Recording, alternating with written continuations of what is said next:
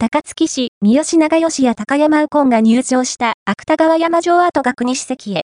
高槻に、国史跡はいくつある？高槻市ホームページによると、2022年6月17日に行われた国の文化審議会が、芥川城跡を史跡に指定するよう文部科学大臣に答申。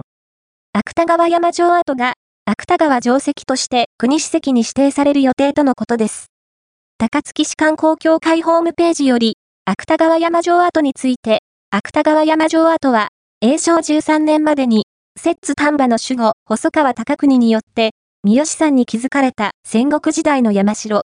北、西、南の山裾を芥川が巡る天然の要害を利用して、最高所に主角を配し、幾重もの車と土塁、堀切などの防御施設が設けられました。現在でも、定石を歩くと、型、土塁や土橋、ここを、石垣などの遺構を見ることができます。高槻市観光協会ホームページより、天文22年には、三好長吉が城主となり、永禄3年までの約7年間在城。後に、和田是正や高山右近らが芥川城に入城したとの記録がありますが、やがて芥川山城は廃されました。ちなみに、国指定を受けている史跡は大阪府下に約70件。